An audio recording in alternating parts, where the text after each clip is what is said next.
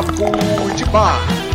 Você quer evoluir, quer se transformar, é papo de bar. É papo de bar. É papo de bar. É papo de bar. Você quer evoluir, quer se transformar, é papo de bar. É papo de bar. É papo de bar.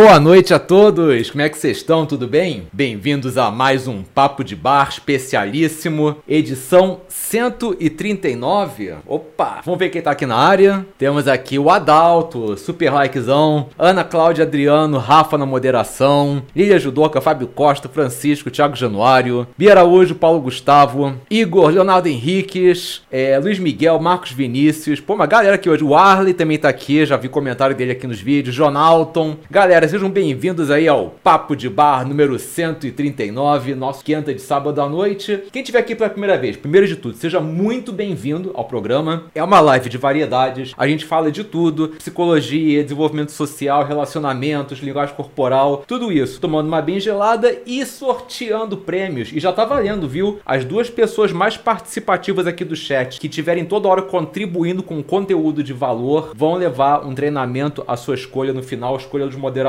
Chega no teu e-mail em até 10 dias úteis, presta atenção nisso, tá legal? Então já tá valendo. E não se esqueçam, amanhã, vídeo novo, eu vou falar sobre um, uma parada chamada efeito figurante. Você já teve a sensação de que você é um figurante na tua própria vida? Que as pessoas não prestam atenção em você, não se lembram de você nem nada? Eu vou então falar sobre cinco sinais que você sofre do efeito figurante e o que, que você pode fazer a respeito disso para poder eliminar esse problema, tá legal? E também não se esqueça que Papo de Bar tá no Spotify, no Anchor, no iTunes, a versão compacta sem pausas. Não deixa de conferir também para quem quiser escutar carro, correndo, tá legal? Isso aí, pessoal. Elias, boa noite. Seja bem-vindo, primeira vez que sou aqui, né? Boa noite, Lucas Pereira. Também aqui a Maria de Fátima, o Derek, Viviane Fraga, Elizabeth Cecílio. Lucas Bahia, quanto tempo, cara? Tudo bem? É isso aí, gente. Vamos começar nosso papo de bar agora com o nosso estudo de caso? Vamos nessa. Isso aí, galera, tá na hora da gente abrir o programa com o nosso estudo de caso. Se essa for a sua primeira vez no programa, deixa eu te explicar como é que funciona. Eu vou analisar alguns problemas de pessoas que preferem manter o anonimato. A sua tarefa é dar a sua opinião a respeito desse problema no chat, lembrando que isso conta como participação para levar o prêmio no final do programa. Não fica com medo de falar besteira, o que vale é a sua intenção de ajudar. E se você quiser mandar um estudo de caso pra gente analisar, é só clicar no link que tá na descrição desse mesmo vídeo, beleza? Vambora!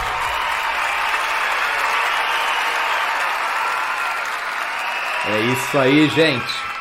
Vamos nessa? Vamos lá. Boa noite, João. Estou há três meses separado da minha esposa. Ela já está há um mês com outra pessoa. Ela está magoada, me perdoou, mas não consegue mais pensar em voltar pra mim. Ela gosta de mim. Nesse período fomos seis vezes pra cama. O fato ocorreu que eu errei com ela em 2019. Fiz uma grande idiotice na minha vida que me arrependo e me puno todos os dias. Estou fazendo tratamento com psicóloga pra esse assunto. Vou lhe contar o que ocorreu. A namorada do meu enteado estava em casa, todos tinham bebido bastante, todos saíram, fiquei com ela a sós. Acabei quase transando com ela. No início ela queria, mas depois, quando meu enteado chegou, ela contou pra ele. Ele não acreditou nela, depois eu neguei. Dois meses depois, minha esposa pressionou e contei a verdade. Desde então, minha vida tem sido um inferno. Em abril, ele se separou, depois voltou e depois tentamos, mas ela não aguentou. Em novembro, separamos de vez, mas continuamos mantendo contato e fomos pra cama. Semana passada, quando voltei de viagem do Nordeste, ela ficou comigo dia 1 do 2. Eu não sei o que fazer pra ter ela definitivamente na minha vida. Eu amo muito, ela é a razão da minha vida. Pelo amor de Deus, ajude. Eita. Primeiro de tudo, Ricardo, obrigado aí pelos teus dois reais. Galera, quando a gente acha que já viu de tudo, né? Gente, vamos lá. A gente tem que analisar isso aqui de uma maneira um pouquinho mais aprofundada. Galera, por que que tem gente que quando bebe muito se transforma e tem gente que bebe a mesma quantidade, não se transforma, fica praticamente a mesma coisa? Existe uma explicação da psicologia analítica para isso, que é a seguinte: quando a gente bebe, o álcool ele abre uma porta para nossa sombra psicológica se manifestar. Tudo aquilo que a gente reprime, que a gente acha errado, que a gente acha imoral, a gente bota para fora quando bebe. Então, quando você vê uma pessoa que se transforma demais quando bebe, é porque ela tem coisas muito mal resolvidas dentro dela, tá? Não é o álcool, é o inconsciente dela que não tá integrado com o self dela. É óbvio que a gente sempre vai se transformar um pouquinho quando beber, porque ninguém consegue fazer um sincretismo perfeito entre a sombra psicológica e o nosso consciente. Mas a gente consegue chegar muito perto. Então por isso que tem gente que toma todas, continua a mesma, e tem gente que toma poucas e já se transforma violentamente. Então você vê que esse cara aí, é, ele já justificou a bebida, bebi muito e quase transei com a namorada do meu enteado. É engraçado isso, né? O cara conseguiu uma proeza de, com uma tacada só, criar duas feridas de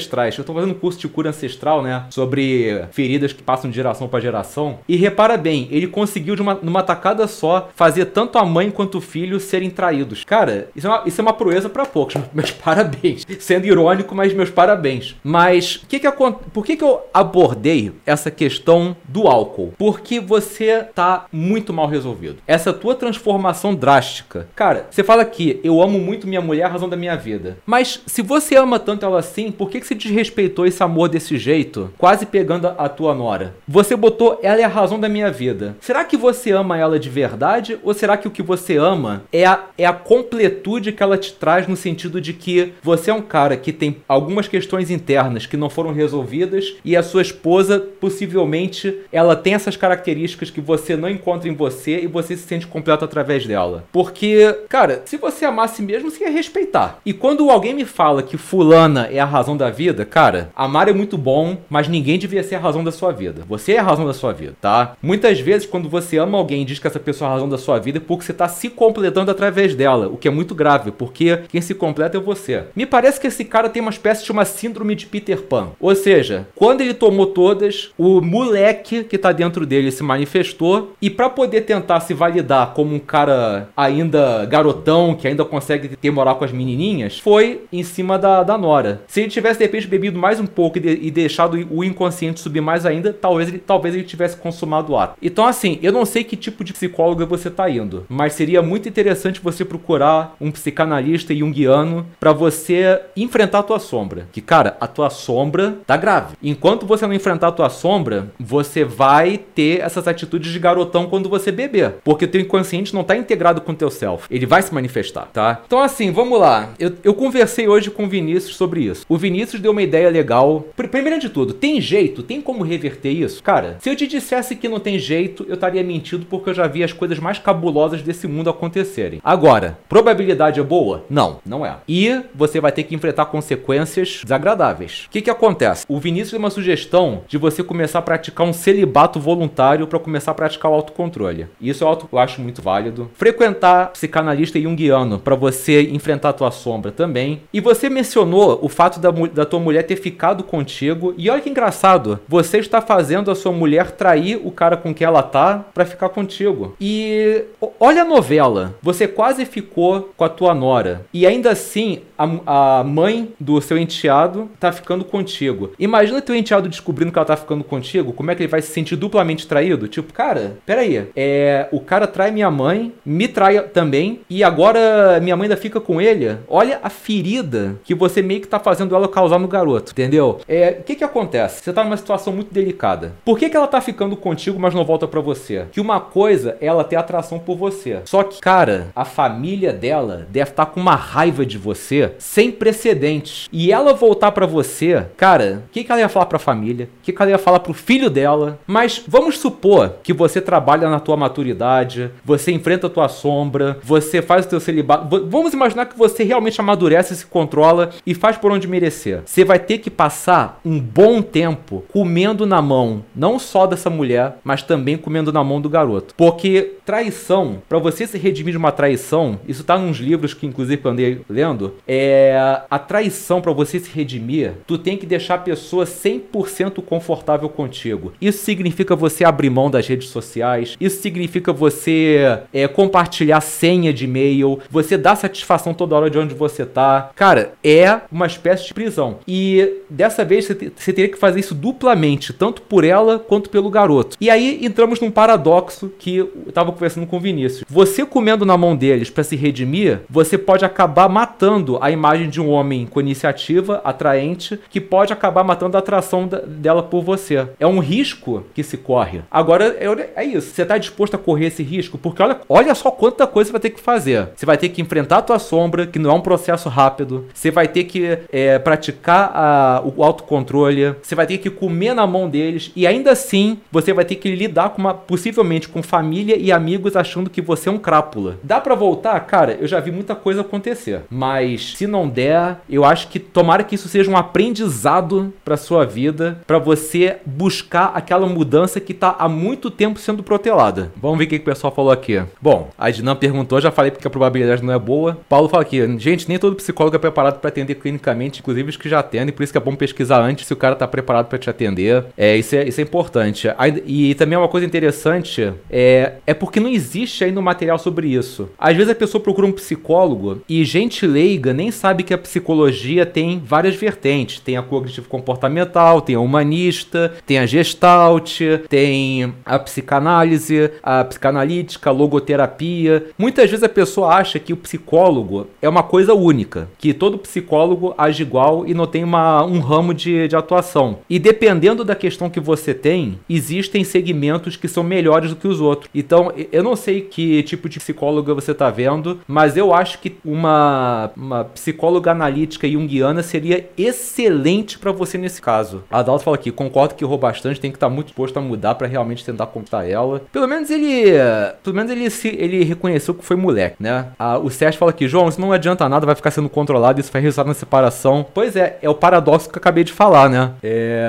Maria de Fátima falou aqui, desculpa a sinceridade, para mim ele só ama ele mesmo e todo mundo lá gosta do esporte de alcova, pelo que eu entendi. Pois é, é o que eu falei, será que ele ama ela ou a sensação de completude que ela traz? Porque são coisas diferentes. Muitas vezes você não ama a pessoa, você ama as características que ela tem que fazem você se sentir completo através dela. Por exemplo, vamos supor, eu sou um cara extremamente tímido, aí eu arrumo uma namorada que é totalmente extrovertida. Eu fico com a sensação que a extroversão dela completa minha timidez, ou seja, aquela extroversão que eu não tenho, eu vivo ela através da minha namorada. Então, se eu perder essa namorada, é como se eu estivesse perdendo a minha extroversão. Mas na verdade, essa extroversão é uma característica que eu posso tentar desenvolver em mim mesmo e não ficar tentando viver através dos outros. Ou então aceitar que eu não tenho e não ficar tentando buscar me completando através dos outros. Por isso que eu fico com o pé atrás quando alguém fala que não vive sem fulano. Quando, quando, vem, com essa, quando vem com esse papo de que fulano é a razão da sua vida, que não vive sem, eu fico com o pé atrás. Bia fala aqui, João, ele maculou a família, esse tipo de erro, só os pais perdoam. Acho que ele deveria, no mínimo, respeitar essas pessoas e brindá-las com sua ausência. O Vinícius aqui falou, ele voltando para esse relacionamento é até uma forma dele se manter aprisionado nessa história. No lugar dele, eu focaria na sombra, coisas importantes primeiro. É... E ele fala aqui, parece que ele não tá nem aí pelo que a pessoa que ele quer, ele só tá pensando nele, independente de qual forma for. Cadê? Derek fala aqui, eu acho que ele tem que se resolver antes de entrar no relacionamento. Aí vem até uma coisa que o Vinícius falou. Aí tá, a gente fala pra esse cara, ah, mas tu tem que se resolver primeiro, isso vai levar tempo. Ah, meu Deus, e se nesse meio tempo ela casar com esse cara? É um risco. Mas você não pode voltar para ela sabendo que teu self ainda não foi integrado com a tua sombra. O que que tu vai fazer? Vai ficar evitando beber por medo da tua sombra se manifestar? Não, cara. Você tem que resolver tua sombra para você poder beber sem peso na consciência. Porque tudo bem, de repente você não bebe, mas pode acontecer uma outra circunstância que pode obrigar a tua sombra a se manifestar. Tá, tá entendendo? Tem que resolver a sombra pela raiz. Não é nos, nos, sintomas, é pela raiz. Carlos falou, e a abertura que provavelmente a Nora deu? Isso aí não vou nem comentar. Espero que o rapaz tenha terminado com ela e que essa também já, te, já esteja fora do caminho. A Dinan falou que ele tá jogando a metade dele nela, isso é totalmente errado. Eduardo Lino falou que situação complexa. Cara, é muito complexo. É muito complexo. Paulo perguntou da roda de amigos. Paulo, daqui a uns 15, 20 minutos vai ter a roda de amigos. Vinícius falou aqui, mais, ela já tá com outra pessoa e ficando com ele ao mesmo tempo. Se esse namorado descobre e termina com ela, alta chance dela jogar a culpa nele de novo, vai feder mais ainda. É, bicho, assim, é, é uma situação bem complicada. Você provocou uma ferida familiar que pegou duas gerações de uma só vez. Você pegou a mãe e o filho de uma vez só com uma ferida familiar. E já percebeu, tem um ditado: pessoas machucadas machucam, né? Ou seja, olha o que ela tá fazendo, a mulher. Ela foi traída por você e agora tá traindo quem tá com ela com você. Cara, se você ama essa mulher de verdade, você tem que fazer isso de uma maneira ética. Não obrigando ela a trair esse cara que tá com ela. Não através de joguinho. Vai ter que mostrar uma mudança plausível. E, cara, é bem provável que ela não aceite. Mas eu acho que você tem que pegar o aprendizado disso. Existe, existem coisas em você mal resolvidas que não foram até hoje revistas. E eu acho que você tem que encarar esse episódio como o tratamento de choque que você precisou para a partir daí você se erguer, tá? Porque se você não fizer nada, cara, você vai continuar machucando pessoas de alguma maneira. Você tem que ver isso. Mas é isso, gente. Não tem muito o que falar, sabe? É. Eu. eu agora sim, João, o que, que você faria? Eu ficaria com tanta vergonha do que aconteceu que eu nem correria atrás da mulher. Eu simplesmente tentaria virar um homem melhor. Eu sei que eu vou viver com uma ferida no meu coração, mas eu vou usar. Eu, mas eu usaria essa ferida no meu coração para eu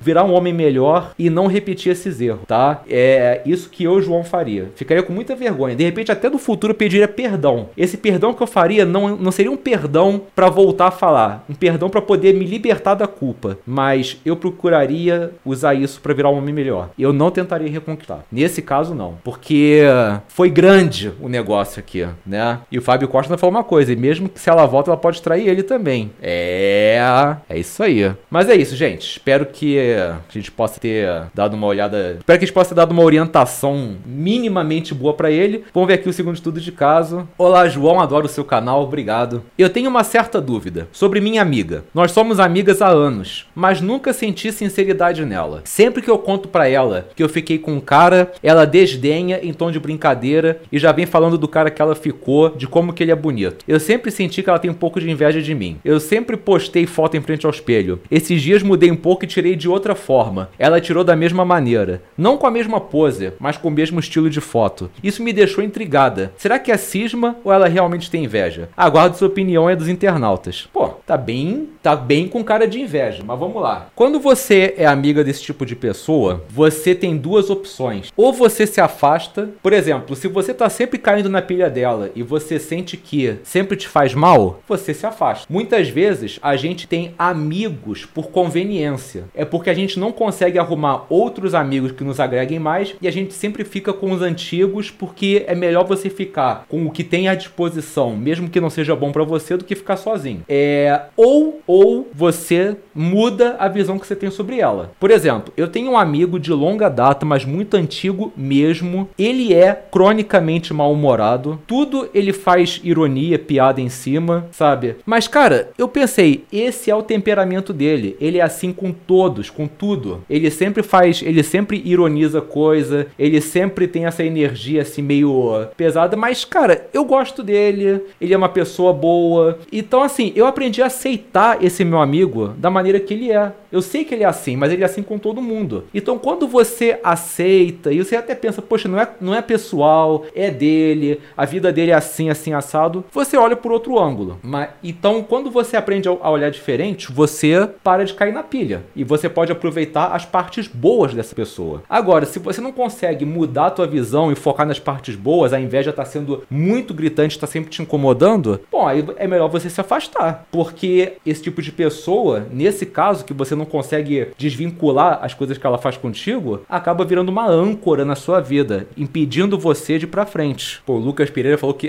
que eu acho que ela é narcisista. Ô, gente, vocês já perceberam que narcisismo virou a virose da psicologia hoje em dia? Falo isso, né, porque você vai no pronto atendimento, né, aquela, aquela piada recorrente, tudo é virose que o médico fala, né, sei o que é virose, virose. Cara, hoje em dia, todo vídeo sobre o comportamento tóxico que eu faço é falsidade, tudo a pessoa chega é narcisismo, é narcisismo, é narcisismo. Gente, cuidado, cuidado. Por isso que eu fiz uma série de dois vídeos falando sobre como identificar o narcisista, para dizer exatamente o que é aquilo. Porque as pessoas, é, talvez porque é uma coisa que tá crescendo e que tá se disseminando, hoje em dia virou a virose do, do desenvolvimento pessoal. Tome muito cuidado com essa parada, tá? É, não tô dizendo do Lucas específico. O Lucas só, só foi assim a deixa que eu precisava. Eu tô falando até dos comentários que são recorrentes aqui no canal. É, Vinícius fala aqui: peso a gente carrega na academia e deixa pra lá depois. Carregar na vida não rola. É isso que o João falou. Ou enquadra os defeitos dela ou aprende a deixar pra lá quando ela faz algo do tipo. Pois é, não tem muito o que dizer. Maria falou aqui: desse tipo de amiga eu tô fugindo. João, pra mim, ela é invejosa, um atraso de vida. Pois é. Lucas falou aqui: eu ficaria com a segunda opção do João. Dá uma chance, faz uma análise dela dos pontos positivos e negativos, veja quais vão se destacar. Porque assim, gente, o que, que, eu, que, que eu penso? Dentro da inveja, existem graus de inveja. Existem invejas que são toleráveis. Por exemplo, se você tem um amigo que te inveja no sentido de te imitar, mas tem outras coisas que é legal dessa pessoa, cara, é uma inveja tolerável. A gente tem que botar na cabeça que não existe uma só inveja, existem graus de inveja. Tem que ver qual é a magnitude dessa inveja e até que ponto ela pode ser destrutiva ou é apenas uma mera inconveniência. Thiago fala aqui, você está estudando narcisismo na academia? Academia? Academia eu levanto peso. Narcisismo eu vejo na faculdade. é...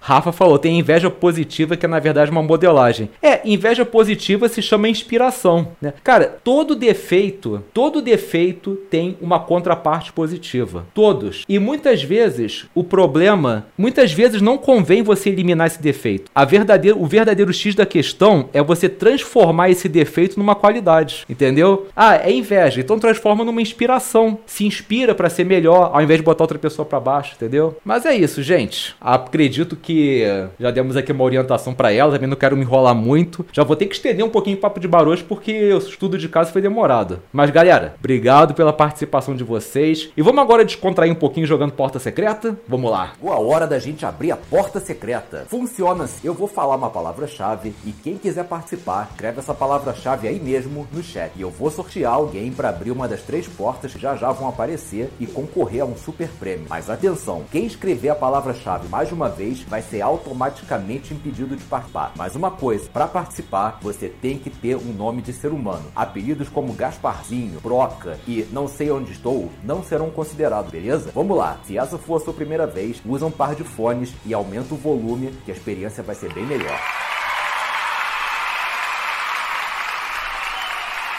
Galerinha, valendo a palavra do dia. Qual é o nome do desenho que os protagonistas são pequenininhos, azuis e vivem em casas que parecem cogumelos? Opa, ó, pra mim, primeiro a falar foi Pedro Guilherme. Pedro, tá na área? Responde aí. Pedro Guilherme. Sai, mosquito. Opa, vamos lá. É isso? Pedro Guilherme, você está participando da porta secreta. Aquela pausa dramática.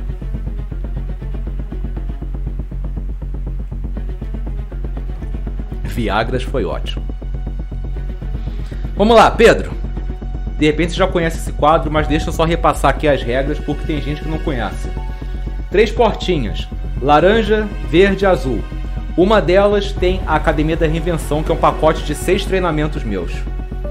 Uma delas tem um treinamento meu não negociável. Se você já tiver, você pode doar para alguém ou você pode apostar e continuar jogando. E a outra é a nossa amiga fantasma. Ganha nada, perde tudo. Então, Pedro, diga-me, que porta você quer abrir?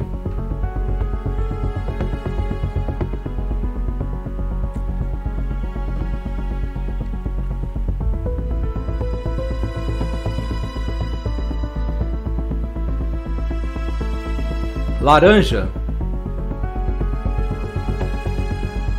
Ô, ô, ô Pedro, você tem certeza que é a laranja você quer abrir?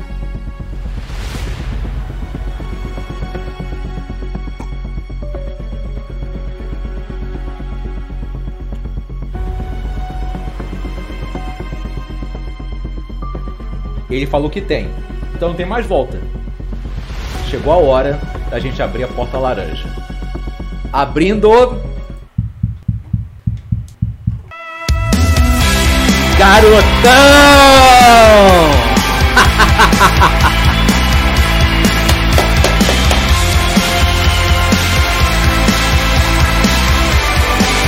Caramba, hein? Quanto tempo!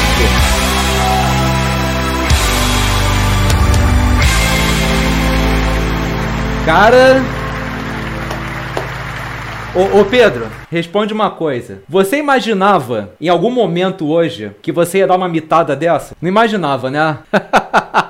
Pedro, meus parabéns. Mandou muito bem. Levou a Academia da Reinvenção. Tem que esperar é, 10 dias úteis para poder chegar. Ah, esse aí, às vezes, é um pouquinho mais por causa da complexidade para poder liberar acesso. Mas relaxa que chega para você. Deixa teu e-mail, tá? Aí os moderadores vão anotar. Depois eles vão ocultar a mensagem, beleza? Meus parabéns, querido. Ó, mandou muito bem. Eita, eles só queriam um e vieram todos. Pô, foi, foi a mitada da noite, né? E é com esse clima de alegria, né? De comemoração pelo nosso nosso amigo que a gente vai agora para a roda de amigos. Vamos lá? O nosso momento favorito do Papo de Bar, a nossa roda de amigos. É aqui que eu tiro as dúvidas da plateia. Você tem alguma pergunta? Manda ver, vai ser um prazer te ajudar. Só peço que você preste atenção no seguinte: são muitas pessoas na live e muitas perguntas para responder. Nem sempre dá para dar atenção para todo mundo. Se eu por acaso pular sua pergunta, não leva pro lado pessoal. Eu não tenho nada contra você. Vale lembrar que existem perguntas que eu realmente deixo passar porque elas já foram respondidas em outras edições do programa programa e eu prefiro focar nas perguntas inéditas. Fora isso, tá na hora de você botar para fora. Fala aí, o que, que você quer saber? Bom, já sabe, né? Essas perguntas aí eu passo. Tem nada a ver com vocês, nada pessoal. Vamos começar. Francisco perguntou aqui se o excesso de informações e conhecimento gera ansiedade. É claro que gera, porque quando você tem um excesso de informação, você começa a ficar naquela coisa de por onde que eu começo, qual é a ordem certa, o que, que é mais confiável. Por isso que eu falo, a gente não tá mais na era do conhecimento, porque hoje em dia conhecimento a gente já tem. A gente hoje em dia tá na era da organização do conhecimento. Hoje em dia as pessoas pagam não para você ensinar alguma coisa para elas, elas te pagam para você você mostrar qual é o caminho das pedras para você aprender da maneira mais rápida, prática e eficiente. Então, sim, muita informação gera ansiedade. Você fica sem é, a capacidade de priorizar. É interessante você ver uma palestra, um livro chamado Paradoxo da Escolha, que, por exemplo, antigamente você ia para locadora, você alugava um ou dois vídeos e você levava para casa. Mesmo que o filme fosse ruim, você via até o final porque você investiu naquilo. E mais, era só aquilo. Hoje em dia, com Disney Plus, Netflix, Prime Video e tal, você começa a ver um, um filme, um minuto de filme, ah, sei lá, vai ser chato, passa pro próximo. Às vezes você passa mais tempo escolhendo um filme do que vendo o um filme de fato. É, o excesso de escolhas faz mal. Tem que saber lidar com isso. Deixa eu ver aqui.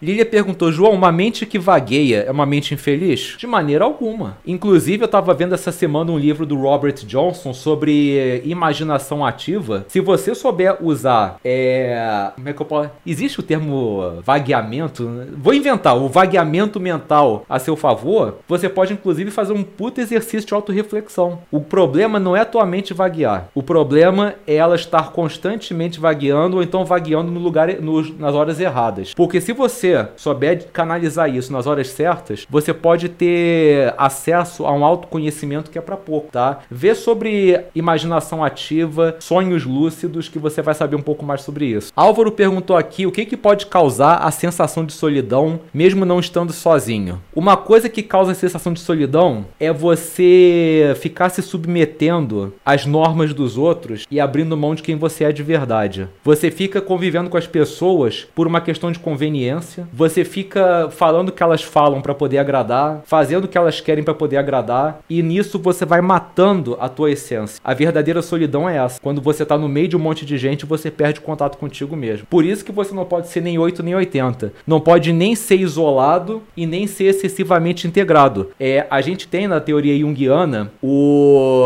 os termos progressão e regressão, né? Progressão é quando você convive com o próximo para poder interagir, e isso é bom para você poder se individuar, mas tem que ter momentos de regressão onde você fica sozinho e em contato contigo mesmo. Se você se sente sozinho mesmo na presença de muita gente, talvez tua progressão esteja muito exagerada e você perde tua identidade. Márcia Henrique perguntou: João, na psicologia tem palpites sobre o que é efeito Mandela? Vamos lá, gente. O que é o efeito Mandela? Efeito Mandela é quando você podia jurar que você sabia alguma coisa, algum fato é, sobre a verdade, e quando você vai ver, esse fato sempre foi mentira. Por exemplo, sabe o robô C3PO do Star Wars? Algum de vocês já reparou que uma das pernas dele é prateada, da, do joelho para baixo? Vocês acham que ele é todo dourado, né? Não é. Pode ver. Ele tem uma perna prateada. É assim, que não é dourada. Então muita gente fica achando, não, C3PO é todo dourado. Não, ele tem uma perna prateada. O qual é, qual é a teoria que não é da psicologia sobre o efeito Mandela, é mais dos físicos. Efeito Mandela é o seguinte, nós temos várias realidades paralelas. Às vezes, essas realidades colidem, elas se fundem e uma coisa ou outra deixa passar. Então você fica com uma lembrança de alguma coisa do passado e essa lembrança do passado é de uma realidade alternativa que deixou de existir. E você é dos poucos que acha isso. Por que, que tem o nome de efeito Mandela? Porque muita gente achou que Nelson Mandela morreu em 81 e na verdade foi recente a, a, a bem dizer a morte dele. E muita gente podia jurar que não, que tinha visto até no jornal que ele tinha morrido. Então é um fenômeno muito interessante.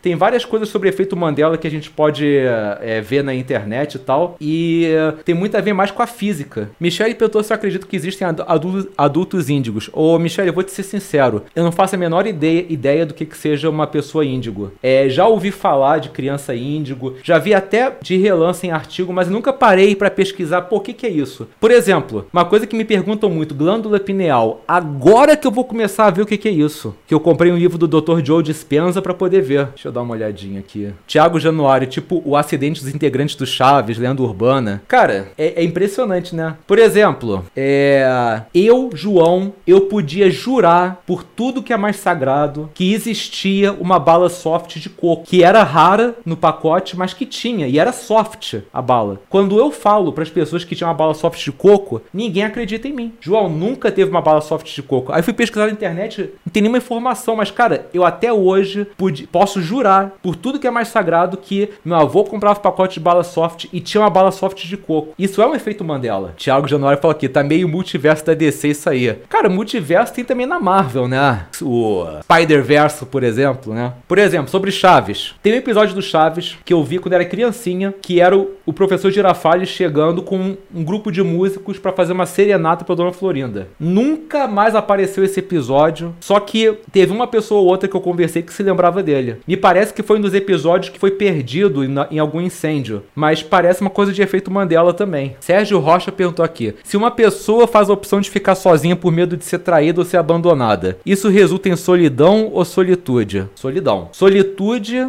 é a alegria de você estar sozinho. Pessoas que têm solitude são pessoas que não têm problema de estar sozinhas, mas que nem por isso, de vez em quando, socializam, se permitem. A solidão já envolve uma coisa muito mais defensiva. O que, que acontece? Quando você resolve ficar sozinho para não ser traído, o que acontece é você ser dominado por uma pseudo sensação de confiança. Agora eu sou bem resolvido, é, sou uma pessoa individuada, mas na verdade você está se iludindo, porque você só descobre se você amadureceu em relação ao próximo. Então você na verdade não amadureceu, você não está se relacionando com ninguém, você está achando que amadureceu. E muitas vezes quando a gente começa a se aproximar de alguém, a gente descobre certas verdades desagradáveis sobre a gente. Por isso que muita gente fica dizendo que ah, eu sou sozinho, mas eu tenho preguiça da humanidade, tenho preguiça dos outros. Cara, tudo isso é balela, porque a gente só descobre se, se a gente se individuou, se a gente se integrou em relação ao próximo. É muito fácil você ser confiante, bem resolvido quando você não está sendo testado. Lucas Pereira perguntou: João, além das bebidas, quando que o lado sombra pode se manifestar? Cara, através de.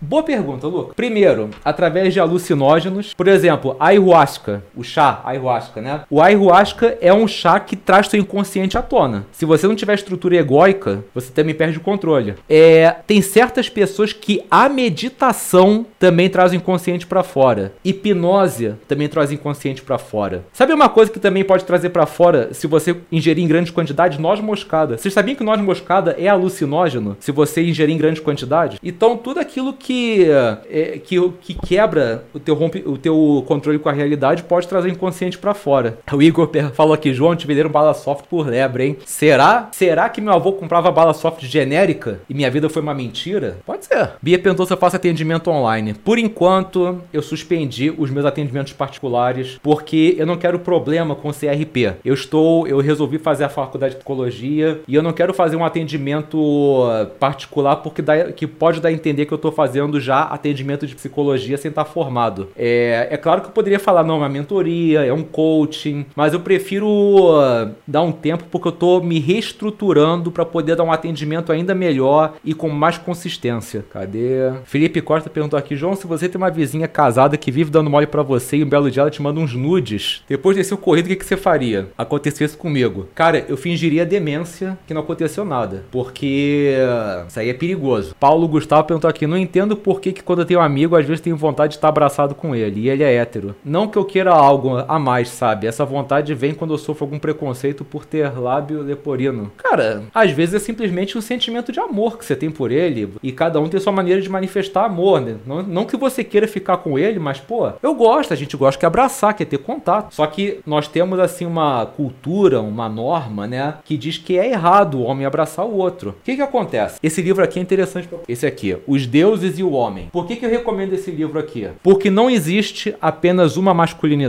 Existe umas cinco ou seis masculinidades diferentes. A sociedade fica achando que só existe uma. Qual é? Machão, que não chora, que é muito objetivo, né? Ou é, é aquele é o, é o parâmetro do homem. Mas esse é um dos é um dos arquétipos de homem. E os outros cinco? Por isso que a Jean Shinoda fala aqui o seguinte: muitas vezes você ser homem envolve você entrar no leito de Procrusto. O que é leito de Procrusto? É uma lenda da mitologia que é uma cama que você deita em cima. Se a tua perna for maior que a cama, eles cortam tua perna. Se ela for menor, eles esticam teus ossos para poder é, se encaixar na cama. Então a gente cria um molde de masculinidade e todo mundo tem que se, se adequar. Agora o engraçado é o seguinte: eu não vejo ninguém falando que o Mick Jagger é gay. Eu não vejo ninguém falando que o Steve Tyler do Aerosmith é gay. São caras completamente andrógenos que usam roupa apertada de couro, pegam mulher pra caramba e muito cara acha que é alfa. Mas se você vê um cara assim nesse gênero na rua, você vai dizer, ah, é, é pão doce. Cara, não dá pra entender esse tipo de coisa. Homossexualidade você vai ter em qualquer arquétipo. Quanto machão homossexual que tem por aí. Entendeu? Natan fala que fingir a demência é a melhor forma de se livrar de uma morte. Anônimo perguntou: Boa noite, fui no puteiro com meus amigos e brochei. Pedi segredo pra mulher, mas tenho muito medo que eles saibam mais tarde. Agora tô preso nisso. O que, que eu faço? Cara, isso foi num bordel. Ela não vai ter interesse nenhum de uh, divulgar isso. E se você brochou, eu arrisco dizer que você é um cara pouco experiente. Você sentiu ansiedade de desempenho. Sentido de, nossa, eu vou transar, preciso mandar bem. Cara, quando você fica com essa cobrança interna, o cara lá embaixo para de colaborar. Você não, não se sentiu confortável, não tava com é, uma estrutura para isso. Mas acontece. E eu te garanto o seguinte: ah, você tá com medo dos seus amigos saberem, mas eu te garanto que de repente muitos deles passaram por isso e também não falaram nada. Vinícius falou que, aliás, essa personalidade dandy, andrógena, contém alguns dos maiores sedutores da história. Cara, é é o arquétipo do Dionísio. É extremamente sedutor. Isso é o que é engraçado. Quando você tem o arquétipo do Dionísio, ou você vira um grande sedutor, ou você vira um grande sociopata. Impressionante isso. Que Catherine já broxou? Claro. Nossa. O, já tive uma batalha com esse cara aqui que Ricardo Alves perguntou: Eu às vezes me interesso por assuntos ligados à espiritualidade, porém tenho medo de me perder com muita informação confusa ligadas a isso. Você tem algum conselho ligado a isso? Cara, verifica o histórico da pessoa que você está estudando, verifica é, outras fontes com a mesma informação para ver se bate. Realmente, tem, alguma, tem muitas coisas que são meio que surreais. Então você tem que pesquisar as credenciais da pessoa, você confrontar com outros fatos, sacou? Cadê? É, o João fala que é verdade, anônimo, mas você vir aqui falar para 86 pessoas, bom, ele é anônimo, né? Então. Cadê?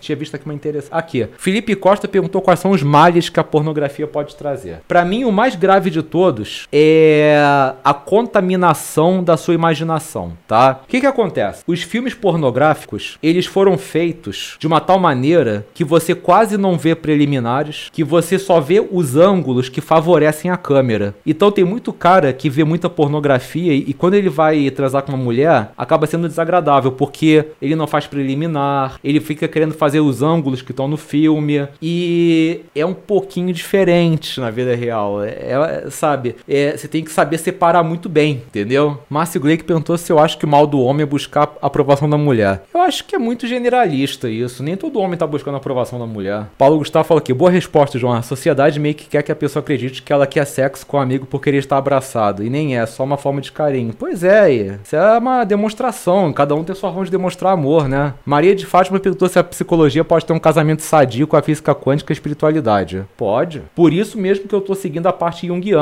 porque a parte junguiana para mim é a ponte entre a ciência e a espiritualidade. Tem um livro muito interessante que eu comecei a ler essa semana, chamado Biologia da Crença. Ele tem toda a explicação científica de como que nossos pensamentos influenciam o nosso ambiente, por que que tá tudo interconectado, e ele vai citando os estudos todos. Vê aqui, Felipe Costa fala que é verdade, João, tem um cara que é casado com minha amiga e ele perdeu o casamento por causa da pornografia. Complicado. Hello Soares perguntou se eu acredito em reencarnação. Bom, vamos lá. Eu, como pessoa, como João, acredito. Eu só não posso ficar falando isso nos meus trabalhos porque é um tema controverso. Mas eu, como eu, João, acredito. Eu tento não ficar misturando muito, por enquanto, né? É, quando sair Despertar do Herói, eu vou começar a liberar um pouquinho mais o teor religioso dos, dos conteúdos. Mas ainda vou manter só no momento mítico. Por enquanto, eu tô sempre tentando me ater à psicologia pura. Gabriel perguntou quantos livros eu costumo ler por mês. Cara, é, eu não conto esse tipo de coisa. Por exemplo, ano passado eu li 65 livros. Mas não era, não era uma coisa que do tipo, ah, vou ler um livro por semana, sei lá o que. Foi, foi rolando, entendeu? Derek perguntou se eu acredito em regressão, vidas passadas. Cara, acredito. Inclusive, é como eu falei, eu tô fazendo um curso de cura ancestral. Mas eu tô sempre tentando ver isso com, com uma certa base científica. Por exemplo, vocês sabiam que tem um estudo é, que foi feito com judeus descendentes de sobreviventes do Holocausto e esses descendentes eles têm muito mais propensão para depressão e suicídio que aqueles que não são descendentes e foi uma coisa assim unânime. E também teve um outro estudo feito com descendentes de prisioneiros da guerra civil, prisioneiros de guerra da guerra civil que também eram mais propensos à depressão e suicídio. É, o que, que a gente pode ver como isso? Existe a questão da epigenética do DNA que a gente transmite certas características para gerações seguintes. O que, que é a cura ancestral? É você analisar os padrões das suas gerações passadas para você ver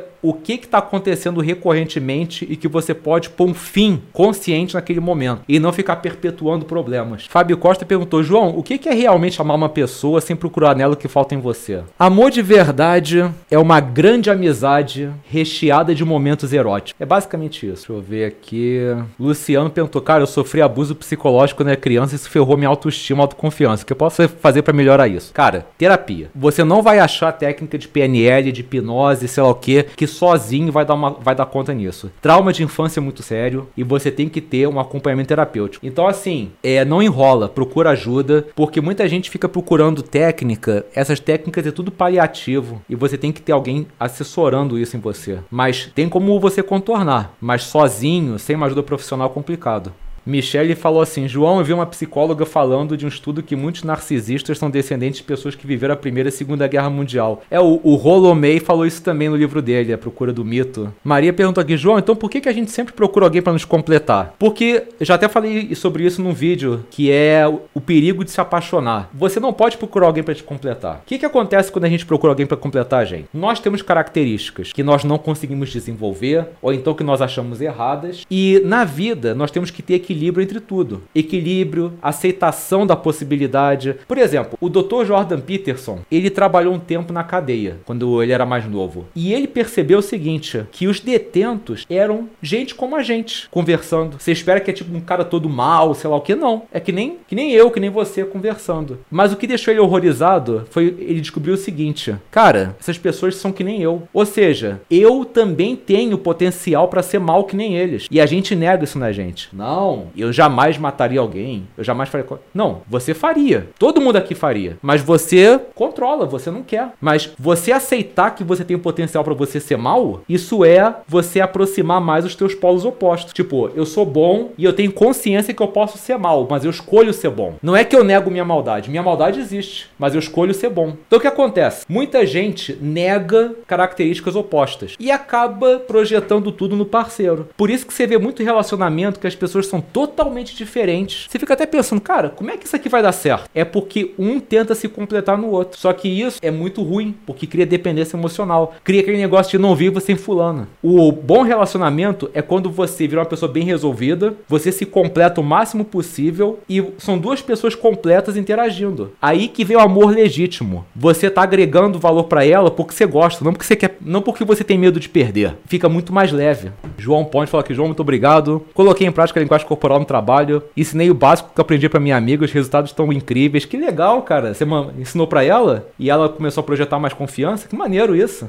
Tiago fala que o cérebro da gente tem mais medo da perda do que de ganhar. Nós somos reativos por natureza. Isso vem lá dos nossos antepassados. Antigamente, quando a, gente, quando a gente ainda morava em caverna e tudo, a gente ficava muito mais preocupado com as ameaças do que com as oportunidades. A gente não tinha expectativa de vida. E a gente tem isso por natureza. A gente se preocupa muito mais com o que pode dar errado, com o que pode dar certo. Por isso que a dor motiva muito mais. Mas tem um estudo que, inclusive, mostraram pra gente na PUC, que quando você exercita a positividade diariamente, isso é literalmente musculação cerebral, porque você desenvolve o teu neocórtex. E aí tem lá os gráficos do cérebro da pessoa antes dela começar o, o tratamento de desenvolvimento de positividade depois. Você vê notavelmente o neocórtex maior nos resultados. Pedaço estudo física quântica, não estudo física quântica. Já ouvi falar muito, mas nunca me aprofundei nesse, nesse assunto. Márcio Gleick perguntou aqui se a cura ancestral também se aplica aos ex-escravos africanos. Cara, muito muito. Inclusive, tem um livro maravilhoso chamado Raízes Africanas, do Alex Haley. Uma coisa assim, um livro maravilhoso de ler. É grande, mas é um cara que fez tipo um. Ele traçou o histórico, desde o antepassado dele, Kunta Kinte, que foi capturado na África e levado para os Estados Unidos. Aí foi passando pela escravidão, pela absolvição, até chegar nele, as gerações que vieram antes. Os Estados Unidos é mais fácil você rastrear a tua geração afrodescendente. Aqui no Brasil já é mais difícil porque nosso querido Rui Barbosa, o que, que ele pensou? Ah, a escravidão no Brasil é uma mancha que a gente tem que apagar. Aí mandou queimar todos os registros. Ou seja, no Brasil, quem é negro e quer, e quer descobrir de que tribo que veio, não consegue. Porque não tem registro mais é, de onde vieram os antepassados. E isso é uma tristeza, porque a reconexão com o passado é uma coisa maravilhosa, com as tuas raízes e tudo. Cadê? Paulo Gustavo falou aqui, estou lendo um livro sobre as descobertas da mente, estudos com o objetivo de desvendar a mente dos criminosos, muito interessante até aqui. Dá o nome dele aí, Paulo. Me interessou interessou. Lucas perguntou: João, quando você mudou para São Lourenço, foi uma mudança tranquila em relação à vida social? Tranquila até demais. Demorei um tempinho para poder construir um círculo social aqui. Sérgio falou: tem uma série dos anos 70 sobre as raízes negras baseadas nesse livro. Eu comprei o DVD.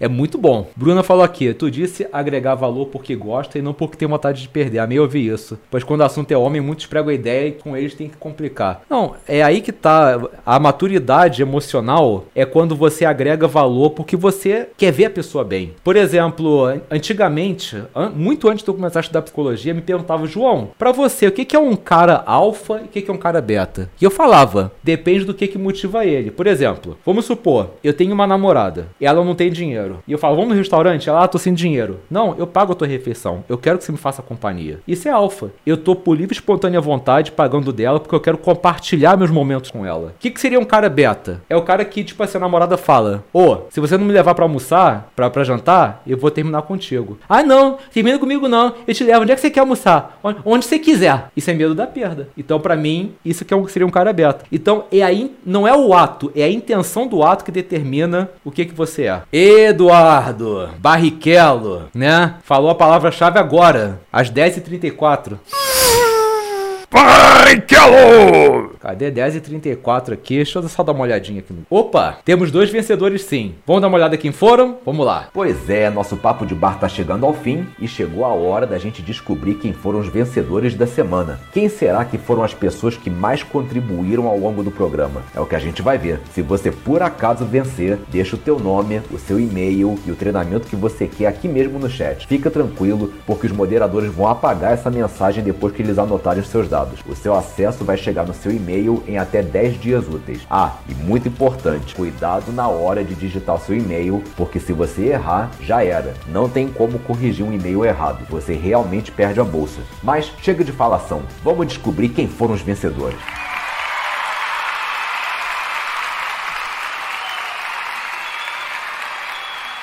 Vamos lá. E as duas pessoas que contribuíram bastante hoje e vão levar um prêmio à sua escolha são Rufam os tambores.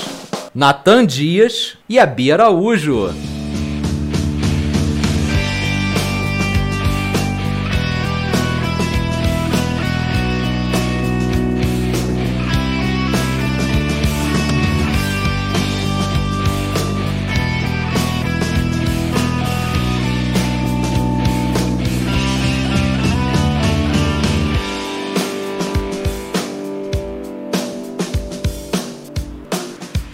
Parabéns, Natan e Bia. Já sabe o procedimento: e-mail, treinamento e 10 dias úteis, beleza? E galera, quem não ganhou nada hoje, não fiquem tristes, porque todo papo de bar é uma nova oportunidade para você participar, brincar e vencer. Espero ter contribuído bastante com vocês hoje. Quero agradecer aqui a presença do Lucas Pereira, Lilia Judoca, Natan Sherlock, Ana, Rafa e Adriano na moderação, Thiago Januário, Adriane, Maria de Fátima, Márcio Gleick, Francisco, Felipe Costa, Michele, Ricardo meu irmão, Derek, Eduardo Lino, Vinícius Santucci também na moderação, André Barbosa, é, Luiz Miguel, Adnan, todo mundo, muito obrigado. Não esqueça, ó, vídeo novo amanhã, meio-dia, tá legal? Não deixe de dar um like, comentar, cara, comentar é muito importante. Nem que seja, cara, João, maneiro, comentário é muito importante, não deixe de comentar. E, no mais, um grande abraço, excelente final de semana, até o sábado que vem e fui!